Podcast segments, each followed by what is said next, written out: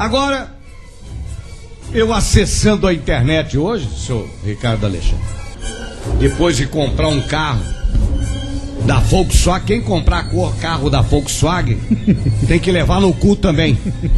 Porque bate tudo. Ainda bem que eu vendi já. Entendeu? Vou transferir o financiamento para outro. E aumentar o financiamento. Hoje vou ouvido. Ouvido canta.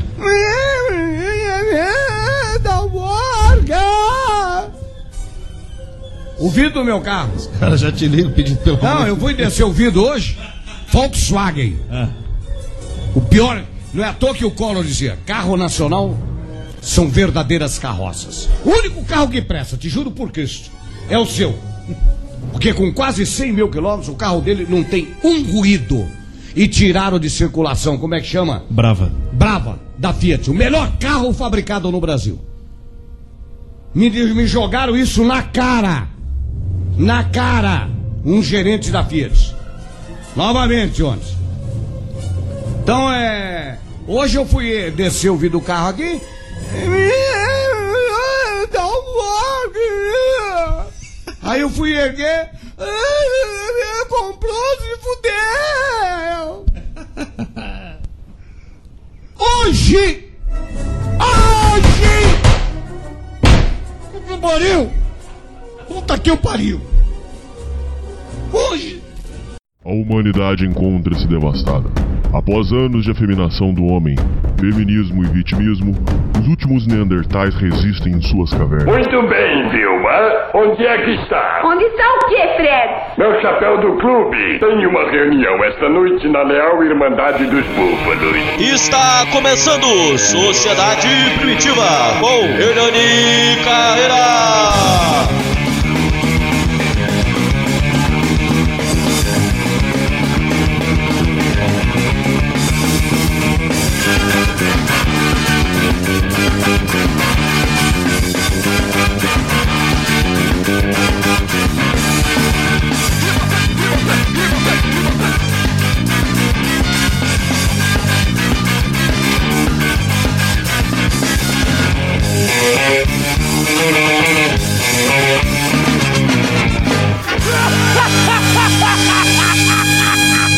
Salve, salve, confraria. Hoje nós estamos aí para mais um programa. Hoje é um programa que vocês pediram, pediram, pediram, mandou e-mail.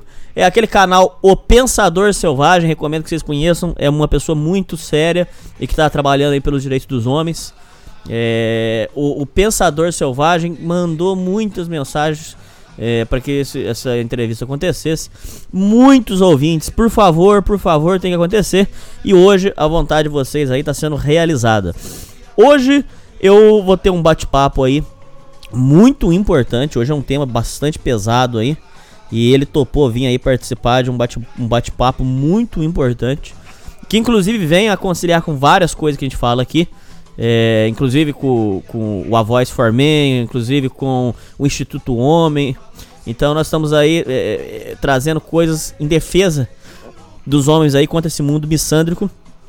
Hoje quem vem aí bater um papo com a gente é o Rafael do Viking de Óculos. Fala, Rafael. Tranquilo, Hernani. Eu fico muito contente aí de estar sendo recebido aqui por você. Os meus inscritos também já foram no canal várias vezes perguntando quando que ia rolar esse bate-papo. Então fico bastante contente aí de poder levar esse tema para o pessoal, que é tão pouco debatido aqui no Brasil, né? Que coincidentemente vem crescendo aí meio que junto com o movimento dos homens, que eu acho que é até um tema interligado, né? Que são os clusters B, as mulheres borderlines, as mulheres histriônicas. Embora existam também homens com esses transtornos, são as mulheres aí que causam um impacto maior na vida do homem por causa das leis da vara de família, né? Mas vamos falar um pouquinho sobre esse tema. Ô, ô eu tenho muita, muita, muita coisa pra te falar. Eu tenho. Eu, anotei uma lista enorme aqui de coisas, porque eu tenho muita, muita coisa pra falar. É, eu queria começar, antes de tudo, sabendo o seguinte. É. Porque o, Viking de óculos.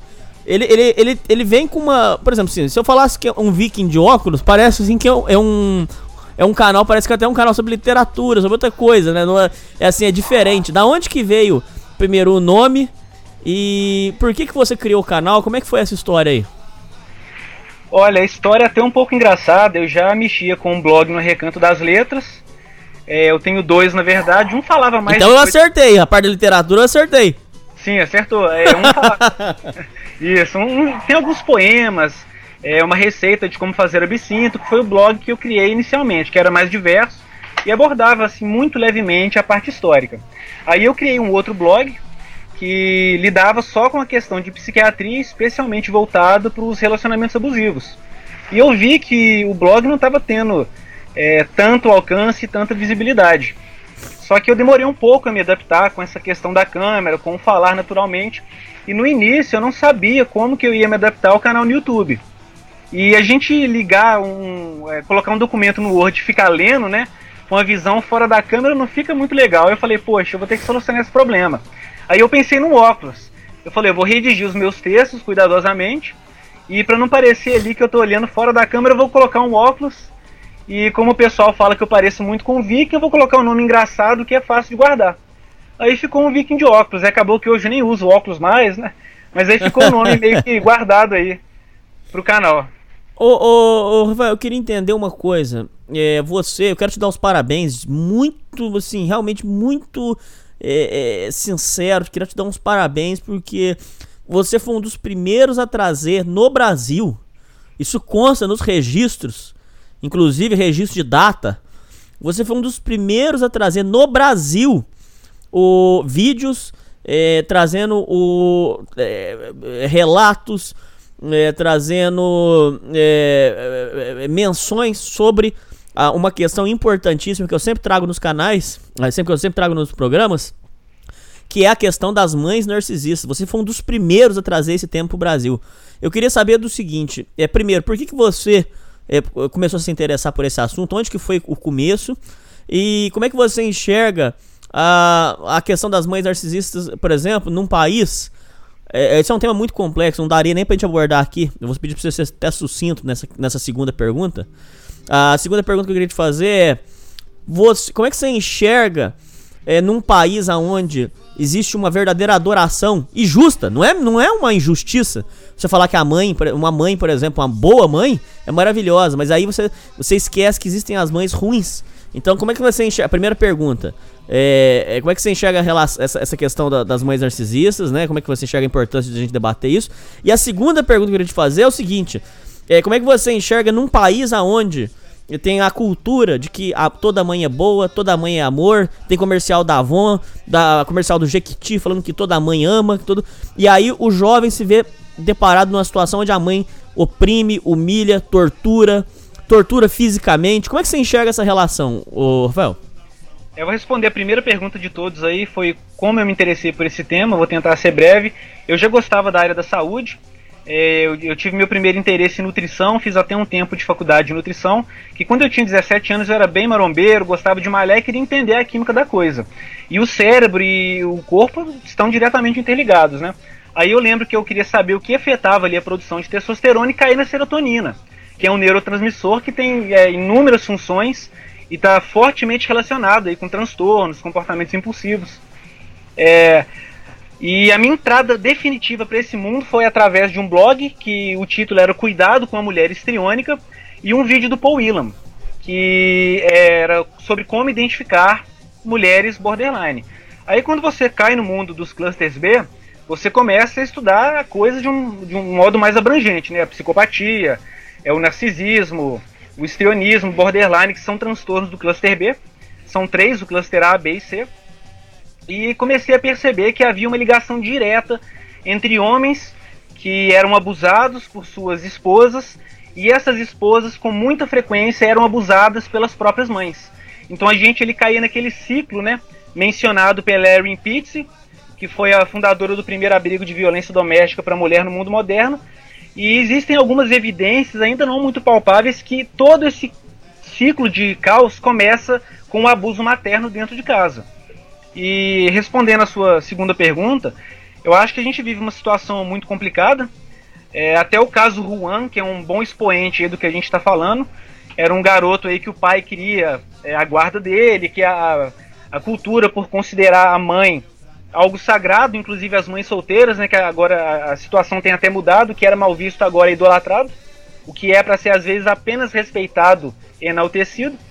E eu acho que as mães narcisistas, elas são o expoente de como a nossa lei é injusta e misândrica. Porque gente ruim sempre existiu, né? É, desde o início dos tempos existem pessoas ruins e nos, os inuites mesmo é, já tinham um, modo de lidar com pessoas que eram tidas como psicopatas, eles simplesmente eliminavam o indivíduo, né? É, não sendo a favor ou contra, mas mostrando que esse problema é antigo. Só que eu acho que a questão da mãe narcisista é que mesmo que a criança ou o pai tenham noção daquilo que está acontecendo dentro de casa, não há nada a ser feito, porque o conselho tutelar distrata o homem quando o homem vai ali fazer algum tipo de queixa. A cultura tenta sempre relativizar o que é feito de mãe para filha. É, situações que se fossem o pai com o filho, ele poderia acabar sendo preso. Então eu acredito que essa cultura que a gente vive, ela na verdade ela é perpetuadora do abuso cluster B. São coisas de certa forma interligadas. Mas tá, tudo bem, mas é, eu queria que só que voltasse para um, uma outra questão. Hum. Vamos, vamos tentar por outro ponto de vista agora. Tá. É, como é que você enxerga sob o ponto de vista do jovem? Porque imagina o seguinte, eu, sou, eu fui vítima de, de mãe narcisista. Pelos seus relatos, você também, é, a sua ex-companheira, a gente vai chegar nesse, nesse, nesse ponto, mas sua ex-companheira também, é, pelo que você conta, pelo menos, ela é uma mãe narcisista também. Já, já vou te dar espaço e explica. Uh, o que eu queria entender é o seguinte: é, inverte agora. Como é que você enxerga. Como é que você. É, o que, você tem para dizer, por exemplo, do ponto de vista do jovem que não conhece, por exemplo, o conceito de mãe narcisista e que ele vive num país onde, por exemplo, a Avon vai circular um comercial que toda mãe é boa. É, todo mundo é contra a ideia de que existem mães ruins, ninguém assume isso. É uma coisa que eu acho impressionante, Rafael.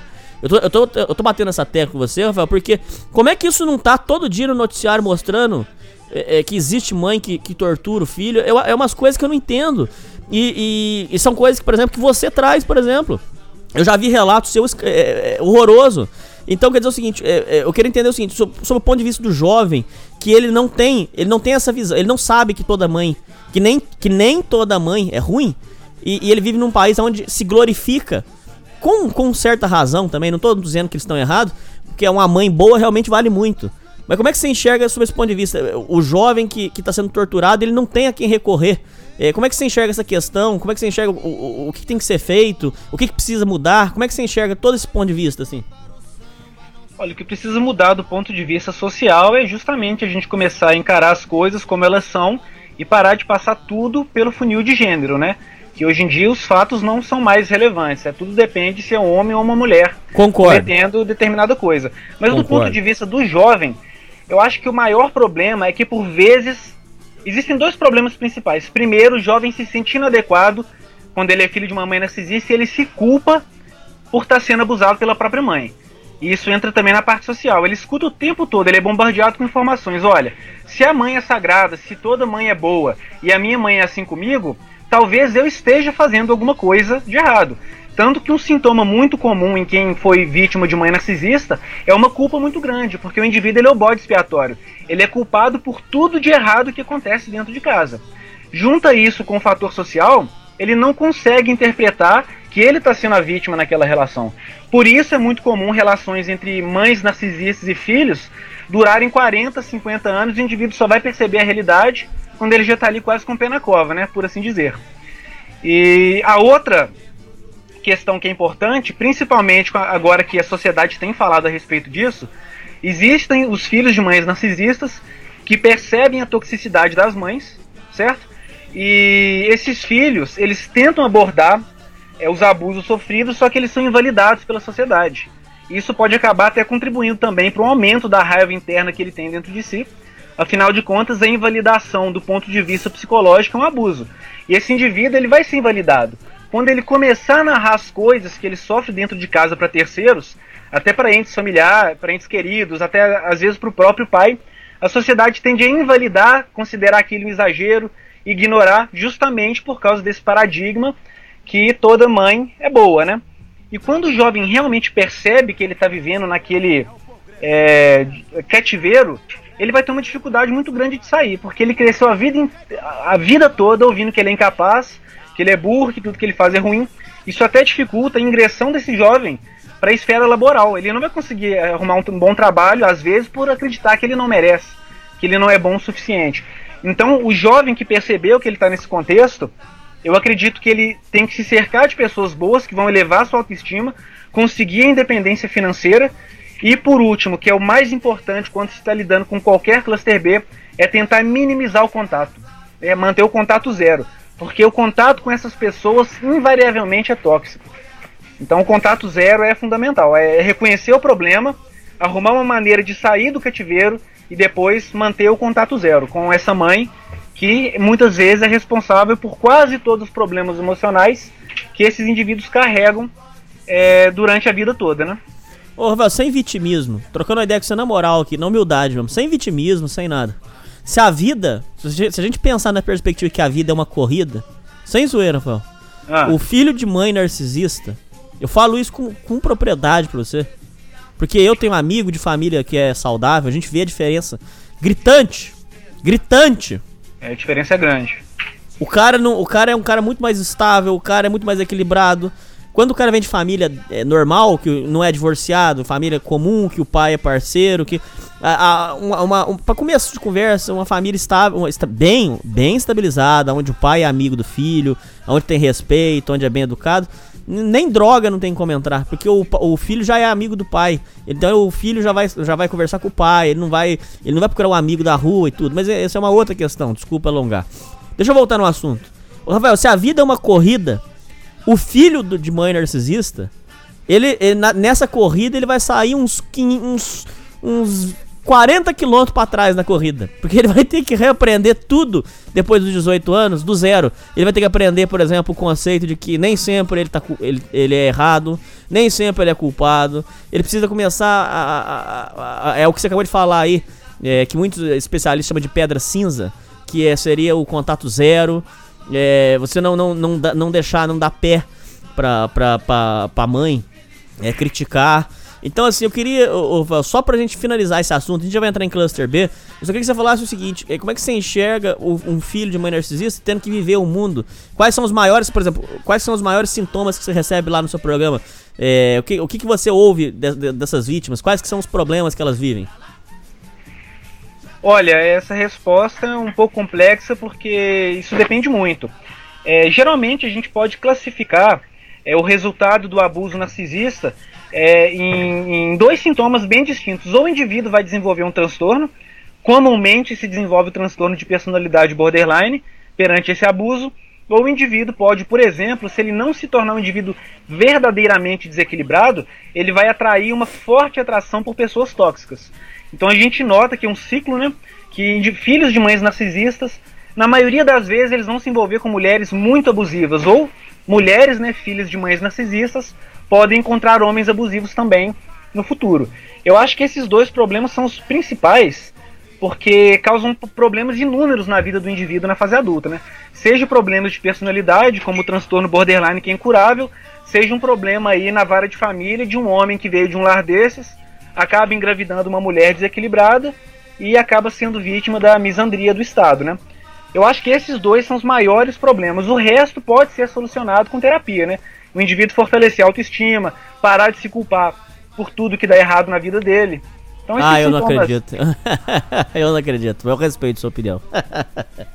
é, tem como, mas é difícil. Mas existem sim, porque no Brasil nós não temos profissionais tão bons, né? Mas desde que o indivíduo não tenha de fato é, desenvolvido um transtorno de personalidade, pode ser que seja amenizado. Sabe por que eu não acredito, Fael? Eu vou te contar porque é, tem muitos ouvintes que mandaram essa pergunta, inclusive eu respondi. É, eu quero pedir pra você que você fizesse um comentário. Porque é o seguinte, é. eu, não, eu não acredito em cura por dois motivos. Inclusive, eu refutei uma, uma mulher que veio debater comigo usando esse argumento que eu vou te dizer. Mas por favor, você se sinta livre aí de discordar. Não precisa ter vergonha, não, Rafael. Aqui não precisa ter é. vergonha, não. Se você não concordar também, você pode mandar tomar no cu aqui e falar, ó, oh, não concordo, não. Ô, Rafael, sabe por que, que eu não concordo com você? Porque é o seguinte. É, dois motivos. Porque se o momento. Vou te dar um exemplo só. Um só, Rafael, um só. É, teve um momento da minha vida que foi um, um momento muito difícil. aonde eu tive um divórcio e uma separação e que quase deu polícia. A mulher tentou armar para mim. Quem tiver interesse em, em ver essa história, é, procure aí o episódio que eu gravei com o Dr. Jirico. Eu chamei um advogado aqui no programa, ô Rafael. E eu pedi ah. pro advogado comentar a minha situação. E o advogado viu que a coisa foi séria. Porque ela tava armando pra mim e ela ia me meter na cadeia. E, por, por, é, ela tava armando lá de, de que eu agredisse ela tal. Deixa- mas aí, Rafael, deixa eu te explicar uma coisa. Eu tava no fundo do poço, eu perdi meu emprego, eu tinha perdido todo o meu dinheiro, eu tinha perdido meu emprego, eu tava no fundo do poço fumando muito, trancado em casa, já não saía mais. E a mulher da minha que eu considerava a mulher da minha vida tinha saído de casa. É, quando a minha mãe veio me visitar, Rafael, isso aí eu nunca contei aqui no programa. A minha mãe, em vez de me dar um abraço, em vez de me dar um beijo, que era o que eu precisava, Rafael, e era de graça. Isso que me dá raiva. Se eu começar a conversar com você, que eu vou ficar irritado. Porque amor é de graça. Não vem com esse papo assim, ah, eu não dei mais porque eu não tinha dinheiro. Não, mas amar é de graça. Dar um beijo, dar um abraço não custa dinheiro, não. Então, quando eu precisei dela, ô, ô, ô, Rafael, ela me sacaneou. É, Eu chorei a madrugada inteira por causa disso. Porque ela, ela foi me visitar e ela pegou e falou assim, e ela veio com história, é, lembrando de quando eu fui traído, antes dessa última relação, falando da traição. Eu falei, por favor, não fala, não toca nisso, cara. Ó, que eu tô na fossa, tô na merda, cara. E aí veio me desmerecendo que eu sou um fracassado, que eu perdi emprego, que eu sou um bosta. Aí no outro dia, ela fez o que a mãe narcisista geralmente faz. Você recebe relato disso lá, Rafael. É, ela foi e comprou uma comprou calça e uma camisa pra mim. Porque a mãe narcisista ela bate e no outro dia ela quer recompensar a cagada que ela fez. Mas não é assim que funciona. Mas a- o meu ponto é, é, desculpa, eu fugi do assunto porque esse assunto me deixa muito puto, Rafael. Deixa eu voltar aqui. A questão é a seguinte, ô, ô, Rafael. A hora que eu precisei dela, dela me dar uma força, dela, me- dela me amar, ela não teve comigo. Agora você pode me dar gardenal pra tomar. Agora você pode fazer terapia comigo. Nada disso vai, vai, vai, vai corrigir a hora que eu precisava dela. Você entende isso? Então, assim, você fala pra mim, por exemplo, assim. é, ah, fazer terapia. Eu não, eu não acredito na terapia, porque a terapia não vai corrigir a cagada que ela já fez. Eu já sou um cara perturbado. Olha pela minha fala. Eu sou um cara perturbado. Olha o jeito que eu falo com você. Eu sou um cara, eu sou um cara transtornado. Então quer dizer o seguinte, é, você fala pra mim assim, ah não, vou buscar terapia, mas a terapia não vai corrigir a merda que já foi feita. Não tem mais como, não tem mais volta. É, essa é a cruz mesmo, carrega ela e acabou. Faz o seu comentário, por favor, Rafael. Desculpa o falatório aí, porque esse assunto me deixa puto. Eu, eu compartilho de você essa raiva também. Eu, eu também passei por coisas bem desagradáveis e só de mencionar eu fico também um pouco irritado. Mas então, essa questão da cura, eu acho que depende da, da extensão do dano. Falando assim de um modo um pouco mais científico. Se o indivíduo tiver realmente desenvolvido um transtorno, os comportamentos vão ser persistentes. Se o indivíduo não tiver desenvolvido um transtorno, claro que o passado não tem como apagar, né? Mas ele pode conseguir mudar certos padrões de comportamento que estão sendo disfuncionais na vida dele. É, se você me permite até entrar um pouco aqui na ciência, eles fizeram um estudo interessante com a terapia comportamental dialética e eles verificaram que havia mudanças no próprio cérebro que tinham um aumento da funcionalidade do lobo frontal, que é uma região importante para a gente controlar mais os impulsos, para agir de modo mais racional. Então eu acredito que sim, existe uma maneira de. A palavra cura é um substantivo um pouco, né, assim. É, é um pouco. É muito 8 ou 80, mas digamos assim, é possível melhorar Redução de danos. é, aí eu redução- concordo. Redução de danos. Mas curar, se o indivíduo tiver desenvolvido algo grave, um trauma, curar 100% é um pouco difícil mesmo. Não, eu, eu não acredito que cure mais. Porque, outra coisa, é idade, é infância é, é formação. Você tá em idade de formação. Aque- aquelas merdas que você sofre na infância, tudo volta. Você sabe disso, Rafael? Tudo volta. É verdade. Ô, Rafael, agora voltando aqui pro assunto mais principal, apesar que o que, o que a gente tá falando de mãe narcisista tem a ver com o assunto do programa, mas o que que são as famosas cluster B que você tanto fala, Rafael? Bom, é, cluster B existem três clusters na psiquiatria, ou três tipos de transtorno ali, três grupos. Tem os cluster A, que são os indivíduos esquisitões, né? É, indivíduos com comportamento estranho e bizarro, a gente pode colocar o esquizoide, o esquizoafetivo. Tem o cluster C, que pertence aos ansiosos, né? A personalidade obsessiva e compulsiva está nesse cluster, o evitativo também. E os cluster B, que são os indivíduos muito sociáveis, dramáticos, manipuladores, extremamente tóxicos em relações interpessoais, né? Que são ah, os borderlines, os histriônicos, os psicopatas e os narcisistas. É a turma do Gardenal. Sim, a turma, e, e eles não são nem tão loucos assim que eles têm uma certa ciência do que eles estão fazendo. Eu acho que existe um grau muito grande de degeneração moral nessas pessoas, né? Indivíduos que é, falta um leme moral ali no que eles estão fazendo. Ô, Fael, vou fazer uma pergunta pra você bem complexa. Eu queria que você falasse muito sobre esse assunto. Eu quero que você disserte tudo que você pensa. Eu tenho uma prima que é cluster B. Ela é bipolar, é borderline, ela é uma pessoa perigosa. Ela é uma pessoa que você não pode botar dentro da sua casa. Porque você corre. Você, Rafael, correria risco em dormir uma noite numa mesma casa que ela. Porque ela pode meter fogo na pessoa. É, eu já contei aqui no programa, Rafael, ela uma vez, ela ficou é, mais ou menos uns 10 minutos, mais ou menos uns 10 minutos na frente de um policial militar xingando o policial. Porque como o policial é homem, não podia bater nela, ela ficou lá com, com o dedo apontando. Você é bosta, você é porco fardado, você é um imundo, e não sei o que. Então, e ela é psicóloga, formada em psicóloga. Olha que, olha que coisa bizarra, né? Uma mulher dessa vai te tratar, vê se pode, vê se tem moral pra tratar. E ela é uma pessoa extremamente problemática, aonde ela vai é BO, é, ela, ela é, parece que até ela, ela começou a trabalhar com 35 anos, pra você ter uma ideia. De tão perturbada que ela é. E aí, o, o, ela é uma pessoa muito complicada. E ela, fez, ela já fez muita maldade na vida. Muita maldade. Maldade mesmo. Maldade de, de perseguir pessoa inocente. O que eu quero te perguntar é o seguinte, Rafael. É, a mãe dela fala assim: olha, o povo tem dó da minha filha, mas não é pra ter dó. A minha filha ela é louca, mas tem um tanto ali que é maldade, não é só loucura. Eu queria que você dissecasse o seguinte: o quanto você acredita que, que é loucura, que é problema mental, e o quanto você enxerga que é maldade que essas pessoas têm? Primeira pergunta. E a segunda, como diferenciar a loucura da maldade? Olha, essa é uma pergunta extremamente complexa. É... Eu acho que ninguém tem resposta real para esse tipo de coisa. Eu acho que cada pesquisador aí é, independente ou não, tem uma visão sobre isso. Eu acredito muito é, na, na perspectiva neurobiológica, é, até pela questão dos abusos na infância, como eu citei aqui o lobo frontal, né?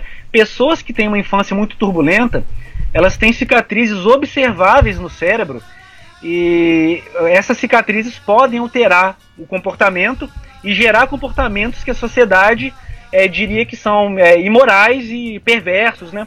A gente tem um exemplo muito claro disso na história, que foi o caso do Phineas Gage. Ele era um cara tranquilo, um cara bem-humorado, um cara que gostava de conversar com todo mundo. E ele era chefe ali de uma coisa assim de mineração, sabe? Aí ele estava amassando é, a pólvora num buraco com um pedaço enorme, uma barra de ferro enorme. E a pressão ali contra a pólvora explodiu.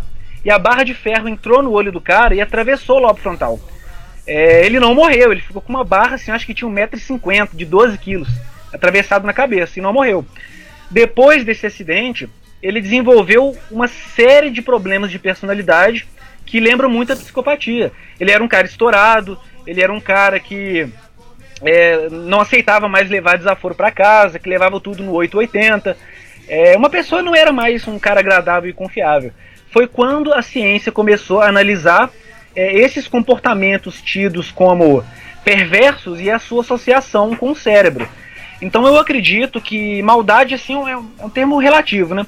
Eu acredito que o indivíduo deve ser considerado mal quando ele sai muito das expectativas ali que a sociedade tem. Se a gente colocar aí de um ponto de vista só como exemplo cristão, né? Uma, uma moral cristã. E eu acho que o indivíduo que é mal de fato, não dá para você diferenciar se ele tem ali, não tem estudo se ele tem um problema psicológico ou não. A minha opinião pessoal é que em 99% dos casos de pessoas que exibem esse tipo de comportamento, existe alguma disfuncionalidade cerebral que impede que o indivíduo tenha empatia. Né? Que a empatia está diretamente relacionada com a atividade de certas áreas do cérebro. O indivíduo que não consegue se colocar no lugar do outro, naturalmente vai cometer atos aí vios, né? vai ter um comportamento marcado por vilania.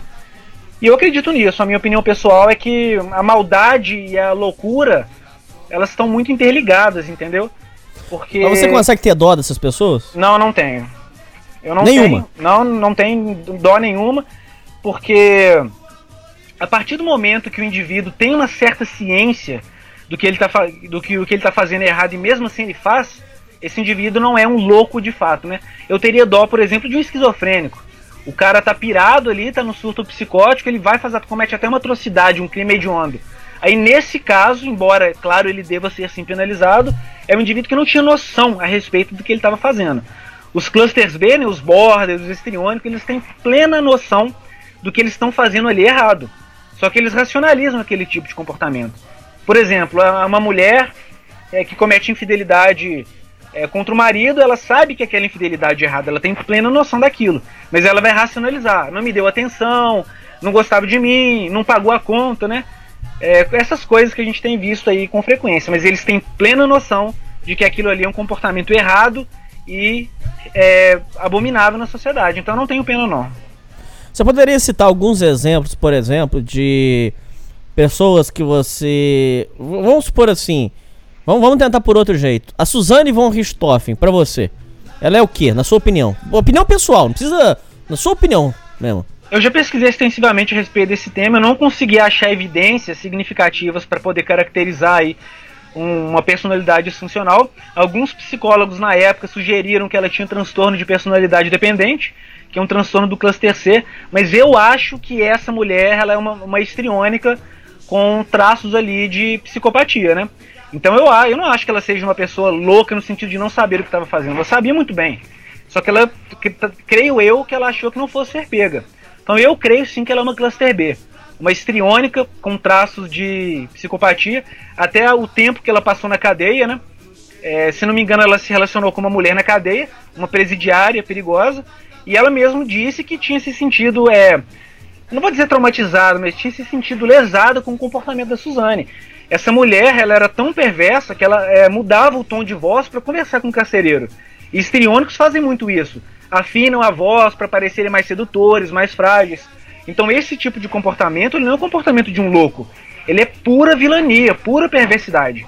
Que o indivíduo arquiteta tudo usando um pouco de razão para tentar obter aquele efeito desejado, né, através da manipulação e coisa e tal. Uh, vamos tentar assim, eh, grandes crimes, por exemplo. É, tem algum crime assim que você identifica na, no criminoso? Alguma coisa assim que, que você consegue dar um palpite, por exemplo, que é borderline? Que é alguma criminosa, por exemplo? Oh, não, vamos, vamos tentar de outra forma. Pera aí, Rafael. Esse caso Juan. As duas é, mulheres que mataram a criança inocente foi uma sacanagem. O que, que você enxerga ali, por exemplo? Olha, esse caso realmente é difícil dizer, tem uma forte influência aí do feminismo e da demonização do homem, mas a respeito da personalidade das mulheres, eu não sei dizer exatamente por falta de evidência, mas essa primeira pergunta que você fez é interessante. Existem sim uma gama de crimes que são associados a certos transtornos. Os psicopatas, por exemplo, eles podem cometer qualquer tipo de crime. Né? Qualquer tipo de crime pode ser cometido por um psicopata. Já o, o, as histriônicas e as borderlines, esses transtornos estão fortemente ligados à alienação parental a falsa acusação de pedofilia, é, é, falsa acusação de agressão, falsa acusação, em grande parte tem relação com esses transtornos. E a própria pedofilia em si também é, é, é um tipo de problema que apresenta várias anomalias severas no cérebro. Isso assim está tá quase 100% comprovado que esses indivíduos têm um cérebro diferente. Então é possível sim é prever é, qual tipo de personalidade tem o indivíduo a partir do crime que ele comete. Então, por exemplo, o seguinte. É, vamos, vamos, colocar o seguinte: que crimes que, que você vê mais sendo cometido, além do, da falsa acusação? Crime mesmo, assim, né? É, que crimes que você identifica, por exemplo, que são casos de cluster B, por exemplo? Homicídio. É, boa parte dos homicídios, é, especialmente aqueles motivados pela raiva e impulsividade, não aquele crime que o indivíduo planeja meticulosamente. Mas que aí já é psicopatia, né? Sim, aí é psicopatia, naquela explosão de raiva. Borderline, por exemplo, é um transtorno associado. É na psiquiatria, né? É, tem até muitos apologistas desse transtorno aqui no Brasil que ficam passando pano para essas pessoas, mas o transtorno borderline é, é, majoritário nas prisões. Prisão feminina, por exemplo, a maioria ali tem transtorno borderline. Então esses, esses indivíduos eles estão sim fortemente associados a comportamentos criminosos e até homicídio, né? É, furto, por exemplo, é, embora não seja um furto motivado por interesses financeiros, é um furto por impulso, né? Que é a cleptomania, também fortemente associada ao transtorno borderline. É, incêndio criminoso também associado a esse transtorno. Então esse transtorno, ele na verdade, ele é tão é, relacionado a comportamentos criminosos quanto a psicopatia. Mas por ser um transtorno tipicamente feminino, a sociedade não gosta de abordar da maneira como deve ser feita, né? Uh, uma crítica que a gente faz sempre aqui, Rafael, é o seguinte: isso é uma questão é, que eu queria que você falasse. Eu ainda não vi você falar sobre esse assunto. É, é, Uma crítica que a gente faz muito aqui no programa é essa porra desse negócio das- de. Vamos supor assim, de. Essa cultura da aceitação. Então, é, a gente tá numa, numa época de cultura de aceitação. Então, tudo é aceitação. Então, por exemplo, o, o cidadão, o- principalmente com mulher, é, a mulher vai e faz tudo errado. Ela traiu tudo. Aí gera-se uma cultura de, por exemplo, ah, mas ela traiu porque o marido não amava ela, porque não levava ela pra passear. Ou seja, passa o pano. É, cultura de aceitação em tudo. Se o cara é gordo, nossa senhora, ele é um coitadinho, é, não sei o que.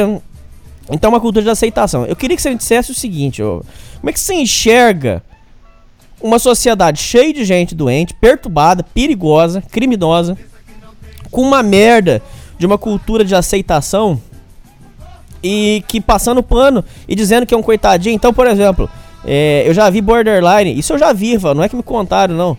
É, que vai e faz as maiores, maiores cagadas. Chegam sites mentirosos, canalhas, picareta, como é aquele site. É, aquele site sacana, que é aquele papo de homem. Aquele outro que é, é site de. É aquele, aquele universo da UOL. Falando que a mulher, por exemplo, Rafael. A mulher que é problemática, essa que é boa pra você casar, porque ela te ama muito. Então essas frasezinhas da sessão da tarde, sabe? Pra fazer aquela cultura de aceitação. Então chega pra você e fala assim, Rafael, é, olha, ô Rafael, você deveria ficar com uma mulher que é que é estourada. Porque essa mulher que é estourada significa que ela te ama, significa que ela é estourada porque ela quer o seu bem. Então, como é que você enxerga você que é uma pessoa séria, que tem credibilidade, que tá vindo aí pra ajudar homens, como você tem ajudado, é, a entender o, o, o risco que é você- morar com uma mulher perturbada, e eu já morei, eu sei do que você tá falando, é caso de polícia. Como é que você enxerga essa questão do, do- da, de- do- da cultura de aceitação, aonde diz que é normal a mulher agredir o homem, onde diz que é normal a mulher é, começar a gritar no meio da rua? Como é que você enxerga essa questão, Rafael? Olha, eu acho que a cultura de aceitação, eu, é, eu até colocaria um rótulo diferente, eu acho que a gente vive numa cultura de extremos.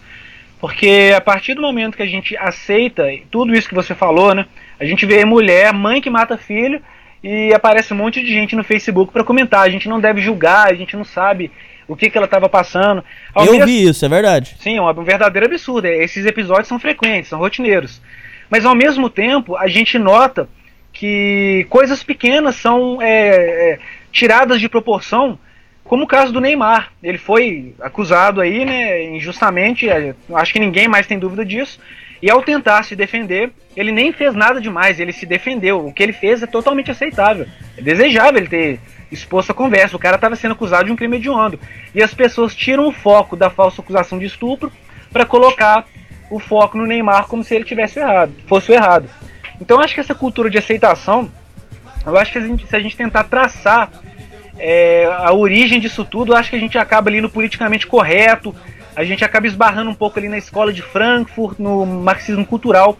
E essa cultura é uma cultura de polaridade, ela visa a inimputabilidade de algumas pessoas, como por exemplo a mulher, que não pode ser punido de maneira alguma, e visa a criminalização até de um assovio, né, como tem acontecido, se não me engano, na França, de um homem. Então acho que essa cultura de aceitação, acho que está fortemente ligada a esses movimentos sociais progress- progressistas e o desejo deles é poder, como fala o Jordan Peterson. Eles querem, essas pessoas não querem igualdade, LGBTismo, feminismo, eles querem poder. Então é uma cultura de aceitação unilateral. É, o meu maior problema com esses movimentos é que se fosse uma cultura de aceitação de fato, o que eu não acho viável, claro, mas para todos, ou uma cultura de repressão do politicamente correto, igualmente para todos, eu não teria problema. Mas a gente sabe que um grupo está recriminado, se ele se manifestar em discurso de ódio, tudo que fizer é um crime horrível, e o outro lado tem o aval para fazer o que quiser, com a proteção do Estado, né? Então, resumindo aí, é, para responder o que você me perguntou, eu acho que a cultura de aceitação é um fenômeno que foi produzido pela esquerda. Eu acho que ele é um fenômeno político e que ele visa dar poder absoluto a certos grupos em detrimento de outros. Eu acho que é isso. Bom, mas. Tá, mas volta no assunto seguinte. Por exemplo, como é que você enxerga é, é, que. Vamos supor assim. a gente tá numa sociedade, Rafael, que tá cheio de gente doente que fica criando desculpa pra doença. Então, por exemplo, uma mulher violenta, uma mulher perigosa, criminosa, ela vai dizer que ela é assim porque ela ama muito. É, porque ela ama, ela ama muito é, intensamente, por exemplo. É, você acha, por exemplo, que esse, esse, essa questão da aceitação, essa questão de, de da justificação, na verdade, né? Sempre busca uma justificativa, uma, é, você acha que isso aí a tendência é continuar dessa forma ou você acha que uma hora a gente vai vencer, vai, vai conseguir é, vencer isso aí e acabar com essa porra? Como é que você enxerga isso aí? O progressismo, essa questão? Olha, eu acho que no Brasil é, a gente está começando a ter uma oposição mais organizada agora. Eu acho que a expansão do estilo de vida migtal aí tem mostrado isso. É um assunto em voga na internet, todo, tá todo mundo falando. É, mais pessoas estão conhecendo os movimentos masculinistas, né?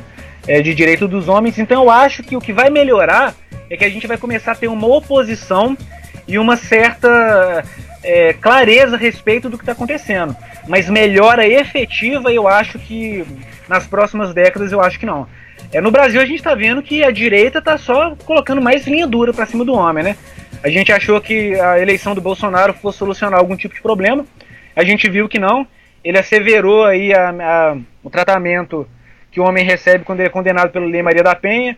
A Damares falou que uma frase assim que para quem está integrado a gente sabe que é absurdo, que nenhuma mãe sofreria mais com falsas acusações de alienação parental. Na verdade, as falsas acusações de alienação parental são irrelevantes. O problema é a alienação propriamente dita. Então a gente vê que um governo que seria aí a solução para os problemas causados pela esquerda, por esses anos aí de petismo, na verdade veio para fortalecer o genocentrismo. Então eu acho que ainda vai piorar muito para melhorar. Acho que vai piorar bastante. Então você acha que nós estamos fudidos? Acho que a gente tá fudido, cara. o cara que tiver arrumado filho aí, o cara vai ter que ser macho, viu, cara? Ah, vai. vai ter que isso, o psicológico desse cara vai ser muito abalado. Então, Bom, mas é, tá, agora com questão assim de, de Cluster B, quais que você considera que são as mais. Todas são perigosas? Cluster B sempre é perigoso ou tem alguns que, que são menos perigosos? Como é que você enxerga? Não, to, todos são perigosos. É, por razões diferentes. É, o modus operandi de um indivíduo que tem esse transtorno é muito parecido. Então, por exemplo, a gente pode pegar a mesma atitude e analisar aquela atitude e não saber concluir se aquele indivíduo é um borderline, se ele é um psicopata. A gente não vai saber pela atitude, porque o que vai variar são as motivações internas. Então todos eles são perigosos. Só que uns são mais perversos do que os outros. O psicopata, por exemplo, ele faz errado sabendo que ele está fazendo errado, a todo momento. O borderline nem sempre, porque o medo de abandono desses indivíduos é tão grande que embora ele saiba quando ele está fazendo errado, ele acha que ele é justificável, entendeu? E ele tem uma distorção perceptiva muito grande. Uma coisa característica desse transtorno, eles não conseguem distinguir sentimentos de fatos. Então, se ele está decepcionado com você, ele entra ali no processo de desvalorização, que é aquele tudo ou nada, e você passa do príncipe perfeito, aquele cara ali que ela sempre quis, pô, nunca conheci ninguém assim como você, você é o amor da minha vida, você vira um demônio, né? Um, um agressor, um machista, um, como a gente brinca, estuprador em potencial. Então, Sim. todos são perigosos, mas uns são menos perigosos do que os outros e uns têm possibilidade de melhorar. O único aí que tem uma possibilidade de melhor é o Border. Nossa senhora, é. sério? Você acredita? Não, ele tem uma capacidade de curar não cura, mas ele tem uma capacidade de melhora, porque Eu não confio, mas nem fudendo, você não. confia, cara? Não, pra minha vida nem fudendo, você tá é doido. ai, ai, ai. Você tá é doido. Isso é o que a medicina fala, né? Se a gente for é, analisar o que os artigos mostram e abster de opinião pessoal, é o que mais demonstra melhora em pouquíssimos casos. A maioria nem admite que é, do, é Mas lógico que demonstra melhor, Rafael. Eles são. Borderline é, é psicopata em potencial. Ela, elas devem enganar o psicólogo do teste e dar a resposta que eles querem. Você acha que não é isso, Rafael? É, não. É que eles enganam psicólogos, isso é, com certeza. Com muita frequência. Ela começa a, a, a olhar. Ó, por exemplo. Ah lá, quando eu falo que eu não quero mais agredir ninguém, o psicólogo fica feliz, ó. Agora, quando eu falo que eu tô muito, muito insegura, o psicólogo fica. Ele faz uma cara feia. Então eu vou dar todas as respostas boas. Resposta, resposta, resposta. Opa, a senhora tá boa para voltar ao convívio com a sociedade. Show de bola, parabéns aí. Coloca ela na condicional. Isso aí é lógico que elas devem fazer, é, ó, lógico. É, com certeza, sim. Sim, fica difícil a gente saber exatamente o que. Na, que a gente tem que ter acesso à metodologia, né? E muitas vezes a gente não tem.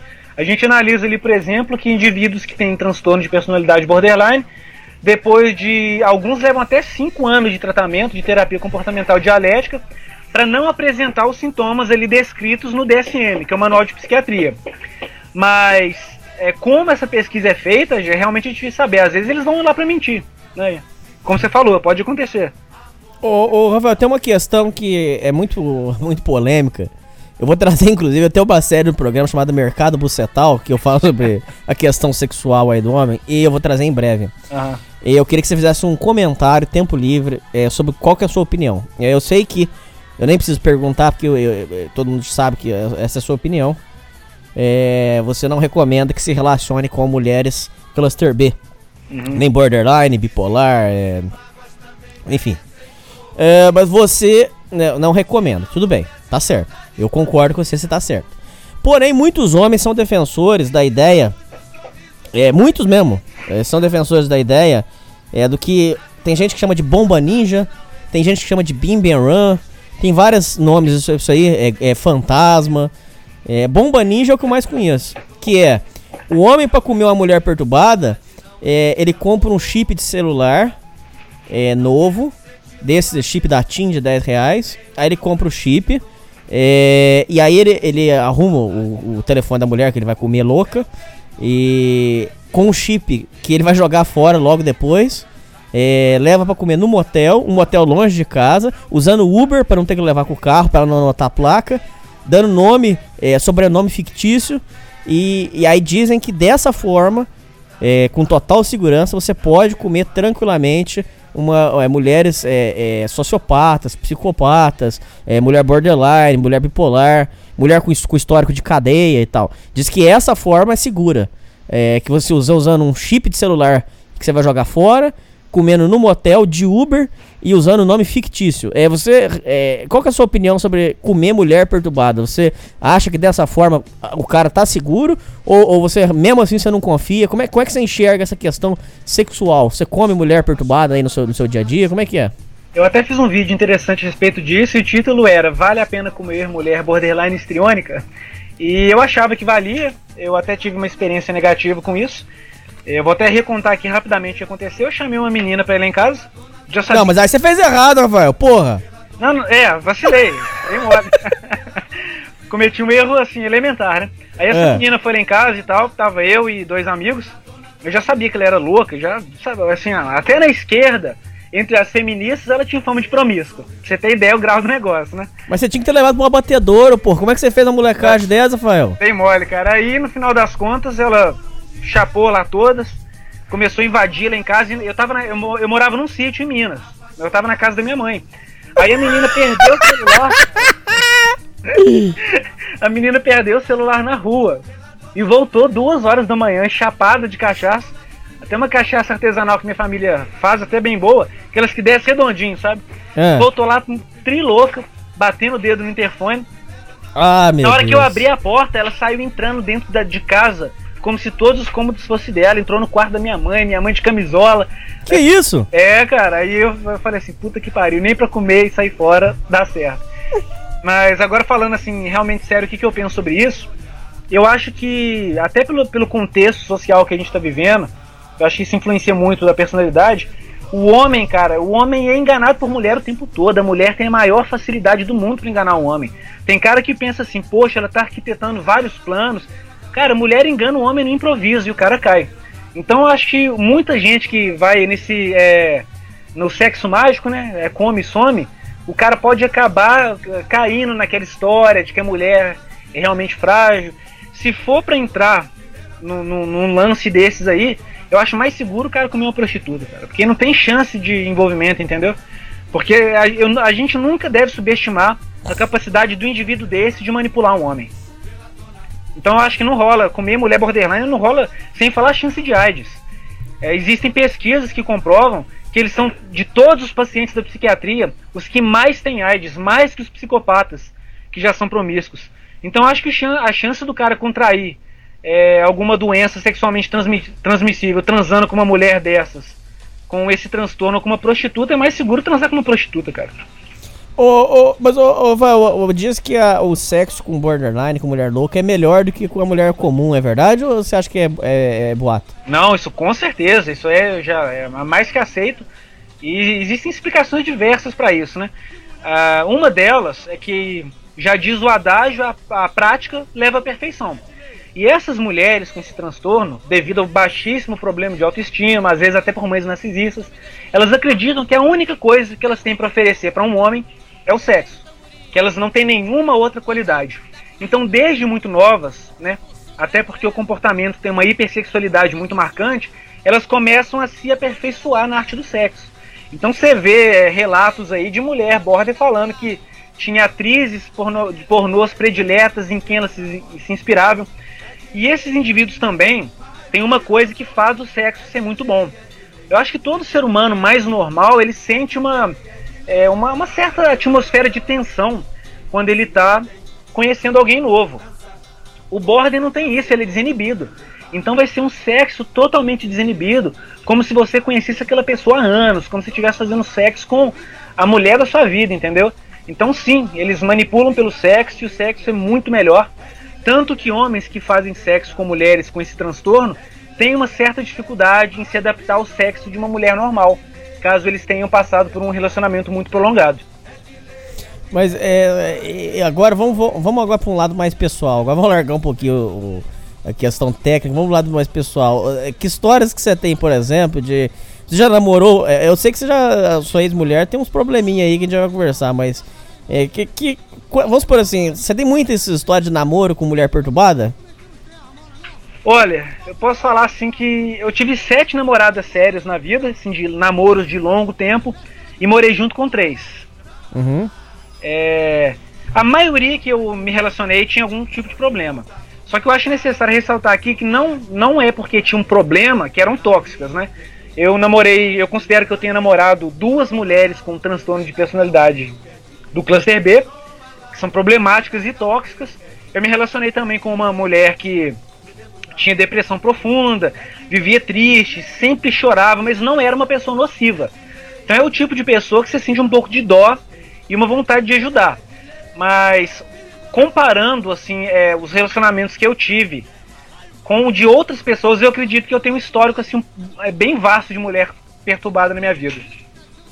Mas é, vamos, vamos, vamos, vamos, vamos continuar por aí. É, Mulher perigosa, você já teve mulher perigosa mesmo? Já assim? namorei duas mulheres que não eram extremamente perigosas, não. Igual a gente vê aqui no canal, não.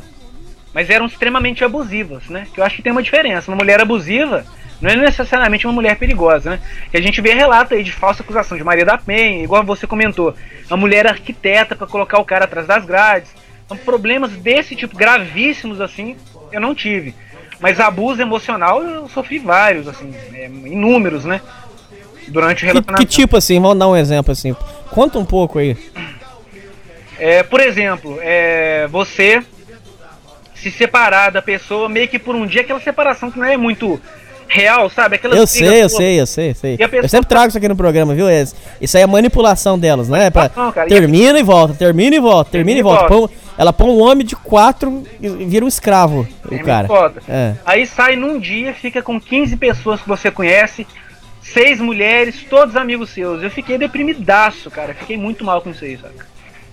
Foi num dia, cara, de uma vez, assim, numa festa, beijando assim, essa fila, blá, blá, entendeu? Nossa, mãe. Fiquei muito, eu fiquei deprimido, cara. Eu cheguei até a pensar em fazer uma bobagem comigo mesmo na época. Hoje em dia eu tô bem imune a isso, né? É, esses pensamentos perversos que passam na nossa mente por causa de abuso feminino. Mas esse foi apenas um deles, né? Eu passei assim por várias situações é, desagradáveis e uma das coisas que eu fiquei mais chateado, que eu não gosto de ser muito a ferro e fogo no meu dia a dia. Eu tenho uma postura um pouco mais extrema no canal do que no meu dia a dia, né? Acho que é, isso pode variar um pouco. Que eu acho que as pessoas erram. Mas o que me deixa mais chateado com quando você se relaciona com esse tipo de pessoa é que eles não têm a menor capacidade de autorreflexão, cara. Fica óbvio que eles foram pessoas extremamente cruéis e eles têm a plena convicção de que eles foram as vítimas. Isso é o que eu acho pior, entendeu? Não é o tipo de pessoa que chega pra você e pede desculpa por tudo que fez. Eles podem até se desculpar, mas é só no período para te trazer de volta para a relação e te abusar mais. Quando eles notam que a relação acabou definitivamente, eles vão te culpar por tudo que eles fizeram. E uma coisa que é muito comum entre borderlines, eles inverterem as coisas. Tem até um nome para isso, é Darvel. É a sigla em inglês. Eles negam tudo que eles fizeram e falam que você praticou aquilo que você foi vítima. Então você imagina, por exemplo, a cabeça de um cara que apanhava da esposa em casa, é, e foi vítima de falsa acusação de violência doméstica. Então o cara está sendo acusado de um crime que ele foi vítima. Então acho que é isso que é o que mais me deixa chateado. É aquela tendência a projetar, entendeu? Você sofre igual um cão na mão desse tipo de pessoa e depois do término eles te acusam de tudo que eles fizeram com você. Então pra mim isso aí é o pior. Tá, uh, agora com questão de, por exemplo, assim, de agressão, você chegou a ser agredido? Já, você, até as que eu não considero vítimas, é, como eu te falei que eu namorei com mulheres que não eram tão perversas, né? A maioria me agrediu, cara. Mas eu não considero isso algo tão assim. Ah, eu acho que o homem ele tá entrando num, num, num tipo de narrativa que é útil, porque é para combater o feminismo. Mas a gente acaba caindo nos extremos, a gente é obrigado a cair nos extremos para pedir essa igualdade jurídica. Mas eu não acredito, por exemplo, que a pessoa ele está discutindo, nem homem nem mulher, a minha opinião pessoal mesmo, se eu pudesse escolher como funcionam as coisas. Eles estão discutindo, um descer um tapa leve contra o outro e vai transformar aquilo ali num caso de polícia. Entendeu? Então eu fui agredido algumas vezes, é, especialmente quando eu tentei terminar. Coisa de tapa, assim, que não machucou muito, entendeu? Mas em duas vezes eu tomei um soco assim no rosto que machucou. Que aí eu considero grave. Eu tomei um soco próximo ao olho, que ficou inchado. E você vê bem como que é misandria cultural, Hernani. Na época que eu levei esse soco, eu até me envergonho disso. Eu fiz piada depois com essa pessoa. Ah, não. os meus amigos, entendeu? Ah, não. É, eu fui despertar de verdade para esse tipo de coisa depois que eu conheci o Paul Willam. Aí eu percebi, eu parei para analisar minha vida e eu tive uma espécie de raiva retroativa. Que eu percebi que eu tinha sido vítima de coisas terríveis e não me dava conta daquilo. Porque a sociedade está sempre bombardeando. Releva. É, mulheres não são capazes de fazer nada de tão grave. Seja homem, sofra calado. Entendeu? E eu acho que é até um estereótipo que vem até mais de um certo tipo, como eu poderia dizer, de conservadorismo tradicionalista. Que a minha opinião pessoal é que ele também é inimigo dos homens. É, eu sei que muito, muitos ouvintes não vão gostar disso, mas eu creio que certos tipos de ideias conservadoras são extremamente nocivas pro homem, cara. Não, mas é isso aí que você tá falando, você não tá falando é, é nenhuma besteira, porque é o seguinte, a questão, o problema do, do tradicionalista, e aqui é, um, aqui é um programa, em muitos quesitos, conservador, muitos. Mas eu entendo plenamente, concordo, te dou os parabéns pelo que você tá falando, porque é o seguinte, não adianta o homem de 2019 querer tratar a mulher é, de 2019 com a mulher de 1940, 1930. Não tem nada a ver, virou outra coisa. E, é e, e os homens querem tratar ainda com aquela coisa, Rafael. Coitadas. É, essas são as mulheres que vão cuidar dos nossos filhos e tudo. Que cuidar do seu filho, porra nenhuma. A mulher de 2019, ô Rafael. Ela vai, dar, ela vai entregar o seu filho pra, pra mãe dela cuidar e vai pra balada, cachaçar que a gente sabe que faz. Então é, não, não, não é mais a mesma coisa e o homem fica nessa ilusão. Aí tem uns papinhos aí é, que você tem que sacrificar pela mulher. Agora eu vou entrar num tema polêmico aqui, véio. Ah, porque você tem que sacrificar pela mulher, porque não sei o que. Até tem um canal que eu gosto muito, que os ouvintes odeiam. Chama, chama Ciência de Verdade. Os ouvintes aqui odeiam esse canal. Aquele cara lá, eu vou trazer um, um, um, áudio dele. Ele, ele fala, né, que o homem tem que sacrificar pela mulher, que não sei o quê. Deixa eu falar pra você, Rafael. Mas eu não tenho que sacrificar por porra nenhuma, Rafael. Porque, vem cá, é, ninguém fez nada por mim, cara. Ninguém lutou comigo, não teve do meu lado, não foi, meu par, não foi parceira minha. Por que, que eu tenho que me sacrificar por uma suposta utopia? Eu não vou, cara. Vão todo mundo a merda. Eu, eu, eu, esse tradicionalismo aí tá, tá errado. Eu concordo com você. Isso aí tá errado mesmo. Tem que mudar essa porra dessa cultura aí também, ô, ô, ô Rafael. É sim, é, a gente nota muita coisa desse tipo que você falou. É, recentemente, eu acho que faz duas semanas mais ou menos, eu tava no curso de alemão e surgiu lá assunto de. Da, Caralho, da você faz curso de alemão?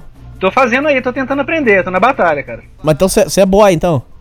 Não, Curso barato só. Ah, barato! É, barato. verdade, eu- eu sou professor de inglês. Aí, digamos assim que eu não pago, entendeu? É aquele barato de graça, mas. Ah, é, aí surgiu o assunto lá de imigração e tal. E todo mundo lá na classe é de esquerda, né? Aí eu fui um pouco cauteloso, politicamente correto com as palavras. Mas eu deixei claro que eu não concordo com a situação de imigração descontrolada, esse favoritismo aí né, do que os imigrantes têm recebido. Aí é, isso deu abertura pra gente falar um pouco mais da vida pessoal e sair daquela questão ali linguística, né? Que é sempre o tema das aulas, obviamente.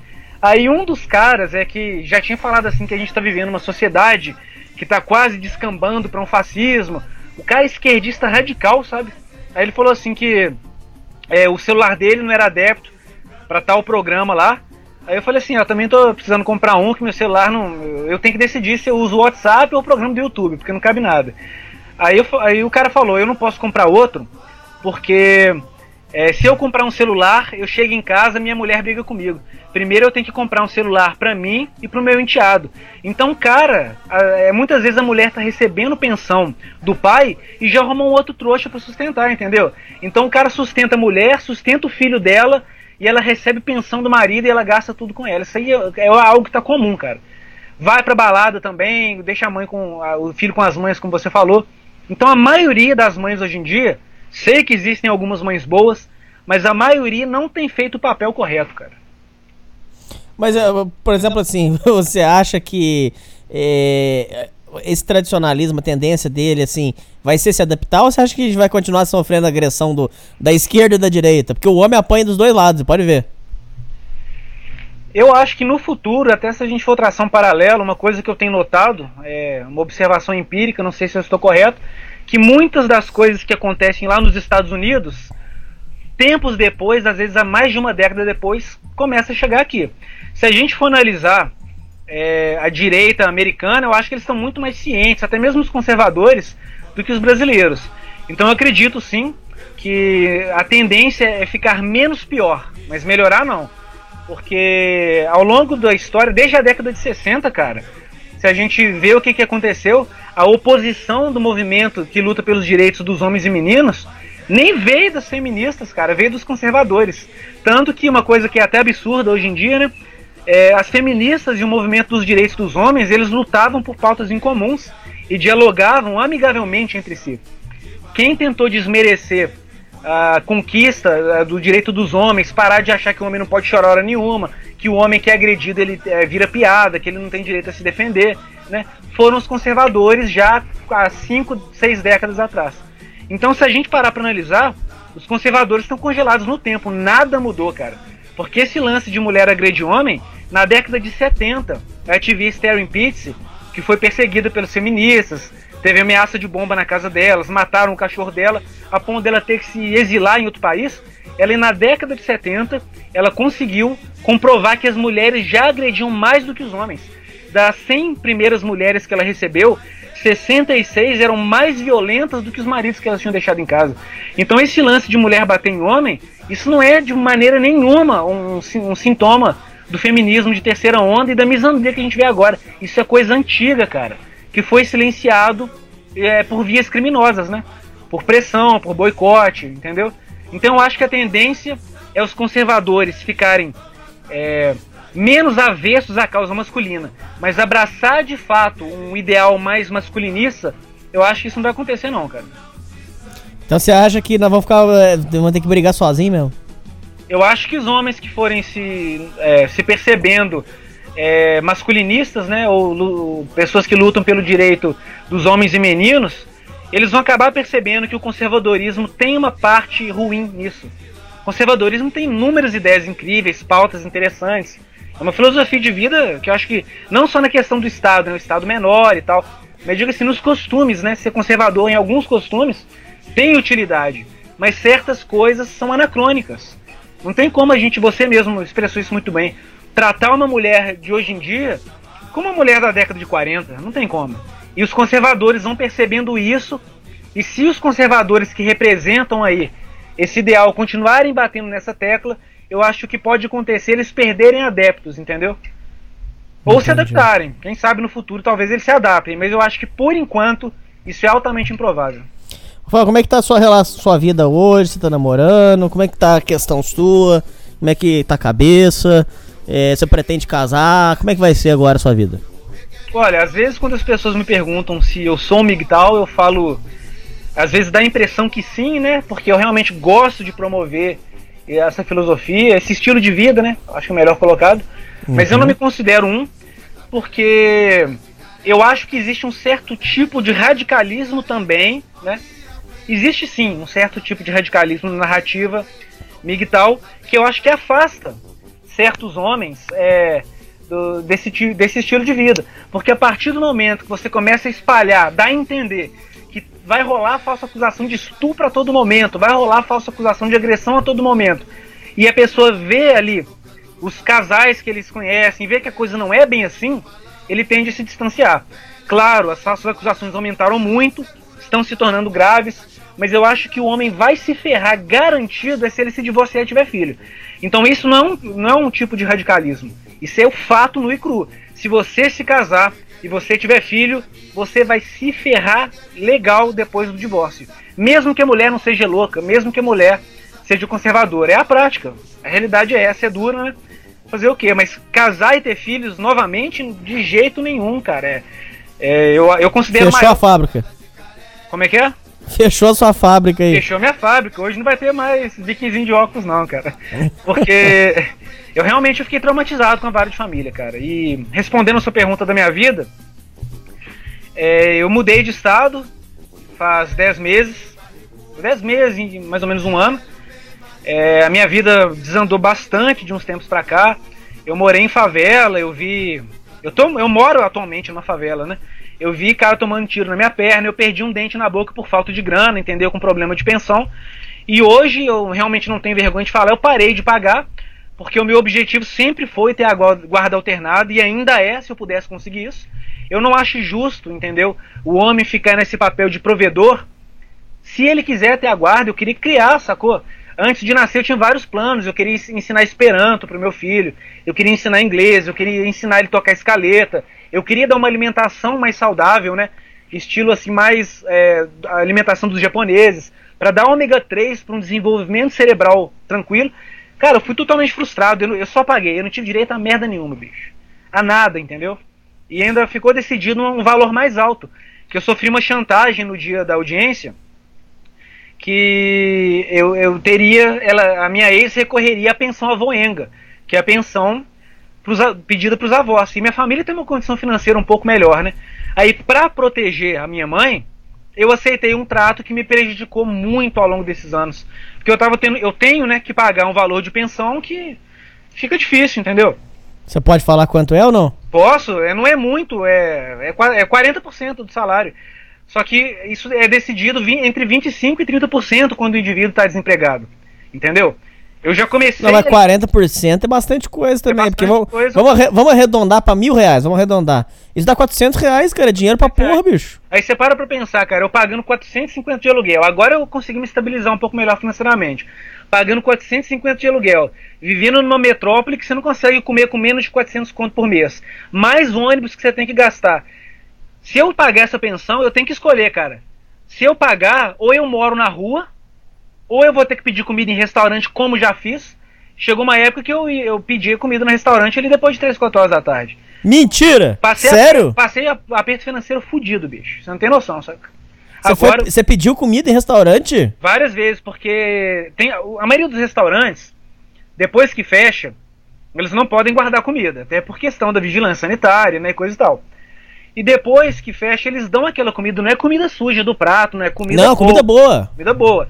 E eles colocam nas vasilhas. Então eu cheguei a pedir essa comida aí na minha cidade, e depois que eu mudei, eu pedi também, porque não tava tendo condição, entendeu? Quando eu mudei de estado, eu morei de favor por um tempo.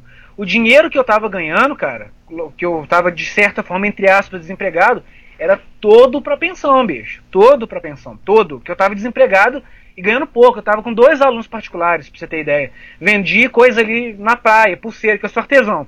Fazia trabalho de durepox, trabalho com pedras, né, ametista, citrino, máscaras artesanais com massa é, corrida e ia vender. E não tava dando grana, entendeu? Aí eu comecei a. a- Eu tive que recorrer é, a pedir alimento porque ia fazer o quê, cara? Entendeu? Então, Que isso, não, Rafael, não mas é- você, você passou a perder de verdade, maluco. Passei, cara, passei aperto. Se eu contar a história da minha vida, cara, assim, desde o início, né? Eu até fiz uma live aqui a respeito. Foge um pouco assim do assunto, foge não foge, né? Da experiência que eu tive numa clínica de recuperação, que foi uma coisa horrorosa, cara. Foi um, uma. Foi uma questão ali de. Igual o filme Bicho de Sete Cabeças, né? Tanto que a live que eu fiz era a respeito desse filme. E tinha relação com esse, esse problema de família abusiva. É, minha mãe casou é, várias vezes, tem um filho com cada pai, entendeu? E um dos padrastos que eu tive era narcisista, e o outro padrasto que eu tive era alcoólatra, chegou a me agredir algumas vezes. Então, assim, essa questão de falta de estrutura familiar, eu vi muito isso durante a minha infância, sabe? Vi isso durante a minha infância, e como eu até comentei com você, as pessoas que crescem num ambiente desses, se elas não se tornarem extremamente perturbadas, elas terão atração tóxica por pessoas com transtornos, né? Que foi o meu caso. Então, assim, foi uma odisseia de horror, cara. E o que me deu forças mesmo pra é, conseguir superar tudo isso foi a filosofia Red Pill, entendeu? Foi poder ajudar outras pessoas. Que hoje eu não quero que ninguém passe pelo que eu passei na vida, entende? Ô, aqui a gente tem um, um, um quadro do programa que chama. é, não, não é nem um quadro, é uma série que a gente tem que chama 5 Mais, onde eu trago a pessoa pra fazer entrevista. Hum. E a pessoa escolhe cinco músicas.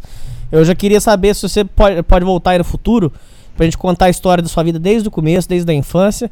E aí você escolhe cinco músicas e entra o nosso bate-papo aí, vai rolando as músicas que você escolher. Com certeza, vou ficar honrado. E pode ser qualquer música?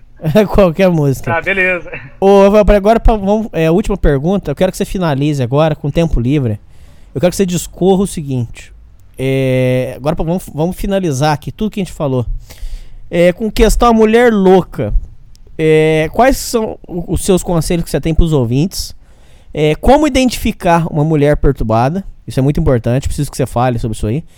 E quais são os conselhos pra lidar com esse tipo de gente perturbada? Fala aí, tempo livre. é, o que, que você tem pra dizer agora pra finalizar pra mim e pros ouvintes?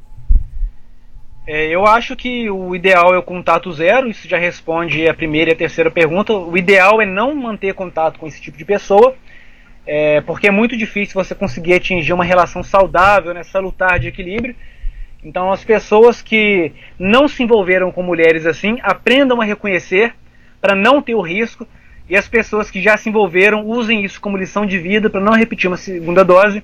E os que estão agora, nesse momento, envolvidos com uma cluster B, tentem fazer de tudo para sair disso.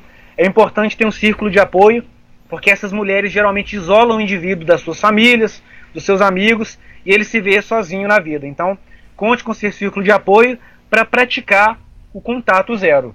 Então, essa é a a melhor maneira, é o que é recomendado é, pelos psicólogos que trabalham com isso. É, o- não manter contato nem pelo telefone, né? É o mais importante. Cortar da vida mesmo. Cortar da vida totalmente, totalmente. Você, por exemplo, você, Rafael, corta da sua vida. Corta da minha vida. Se eu identificar, eu já corto. É, nem, nem bom dia, nem nada. Não, se eu tiver numa relação de trabalho, por exemplo, que a gente não pode escolher, ou se é alguém que você só conhece na rua, manter a educação eu acho importante. Você tem que ter uma cordialidade ali social. Mas é oi, tchau, aquele papo de um minuto pra preencher conversa, mas sair pra tomar uma cerveja juntos. Nem pensar. Não, de jeito nenhum.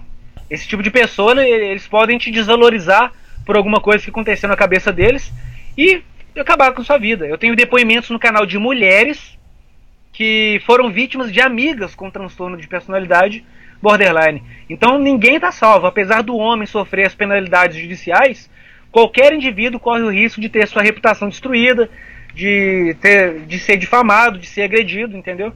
Então tem que. Não dá para ter contato, de modo algum. E faltou você falar os principais é, sintomas que você vê, assim. O, o conselho mesmo pra mim e pros ouvintes aí, dá uma aula aí pra gente. Como é que identifica essas pessoas perigosas?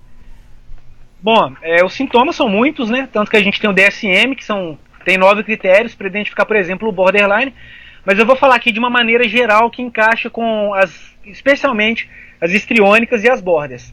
Primeiro, ela é sexual demais, rápido demais. E geralmente o sexo não tem muita inibição. Segundo, ela tende a ter um comportamento excessivamente extrovertido. Terceiro, informação demais rápido demais. Ela pode compartilhar as histórias criadas sobre os namorados abusivos. Ela provavelmente vai falar de como ela sofreu na mão da família. E mesmo que isso seja verdade, né, não interessa, não é algo para ser compartilhado naquele primeiro momento. Ela pode alegar que ela é bipolar e que tem alterações de humor e pode compartilhar fatos, por exemplo, dizendo que ela tem ansiedade, que ela tem depressão. Então os principais são esses. Que o resto você vai ver só quando você já estiver atolado na fossa. Então se ela compartilhou informação demais com você, demoniza os ex-namorados, nenhum ex-namorado presta. É, fala sobre as famílias abusivas, é sexual demais, rápido demais e tem ciúme precoce, outro traço importante. Mal começou a namorar com você, já tem ciúme precoce e depois de 15 dias está falando eu te amo, que é o estágio de love bombing. Aí você pode correr, que a cobra vai fumar. e no trabalho, por exemplo, você tem, tem alguma coisa no trabalho que você identifica assim, pô, essa colega minha é borderline, por exemplo? Ou psicopata, ou sociopata? Olha, no trabalho, eu posso até citar uma coisa que é interessante que eu acho que vai servir para ilustrar. Eu conheci uma pessoa numa entrevista de emprego e eu suspeito, eu só suspeito, realmente não dá para saber em um dia, não tem como, né? Você já identificar logo de cara. Suspeito que ela seja estriônica ou border.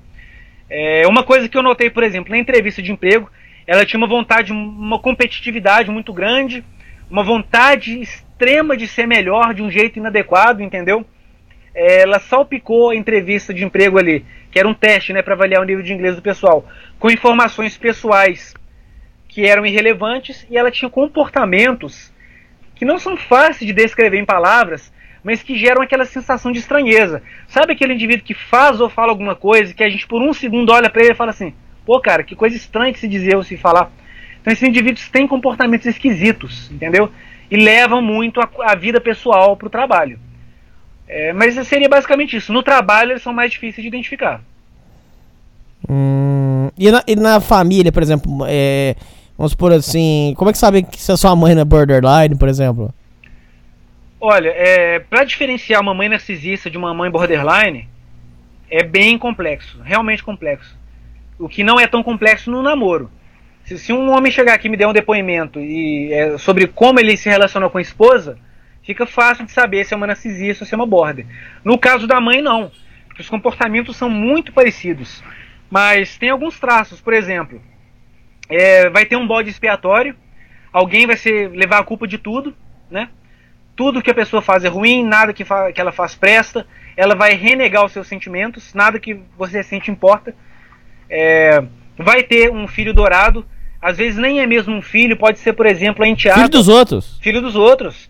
É, eu namorei com uma menina. A minha mãe, ô, Val, o filho dos outros tá fazendo a mesma coisa que eu. O filho dos outros é um herói. Tem que assistir uma bandeira pro cara, pô. O cara é bom demais. Eu sou um bosta em todas as situações, você acredita? Acredito. As duas que eu namorei, que tinham mães com esse perfil, uma, a mãe falava assim: Você não vai aprender nada, porque você é burra, sua irmã é inteligente, você não faz nada certo. Então ela cresceu com autoestima baixíssima e a irmã, que é a filha dourada, não desenvolveu esses transtornos tão graves. E a outra foi exatamente como você falou. A mãe dela casou com um cara que tinha uma filha. Ela começou a fazer algo que é típico, cara, de mãe cluster B, de tomar os pertences pessoais do filho e dar para outra criança, entendeu? Eles, eles, fazem muito isso, destruição de pertences pessoais, não deixa você levar amigo em casa, não deixa você sair, priva o filho de namoro, atividades normais da adolescência. A pessoa não pode ter. Uma outra coisa que é muito comum é, em filhas de mães narcisistas. Cortar o cabelo muito curtinho, deixar a aparência da filha ruim. Porque a mãe narcisista, ela tem inveja da juventude da própria filha. Entendeu? Então ela quer que a filha seja feia fisicamente. Mas aí rola, diz que rola até uma parada biológica, Rafael, que a, a fêmea, quando vê que tem uma outra fêmea, não é, ela não faz isso racionalmente, ela faz isso inconsciente. Diz que quando a fêmea vê que tem uma outra fêmea no recinto bonita é, que atrai os outros machos, a, a, ela, ela, sente ciúme. E aí ela quer sabotar de propósito. Diz, diz que rola isso aí. Eu não duvido que essa teoria esteja correta, né? Talvez seja de fato um comportamento notável é, na maioria das mulheres.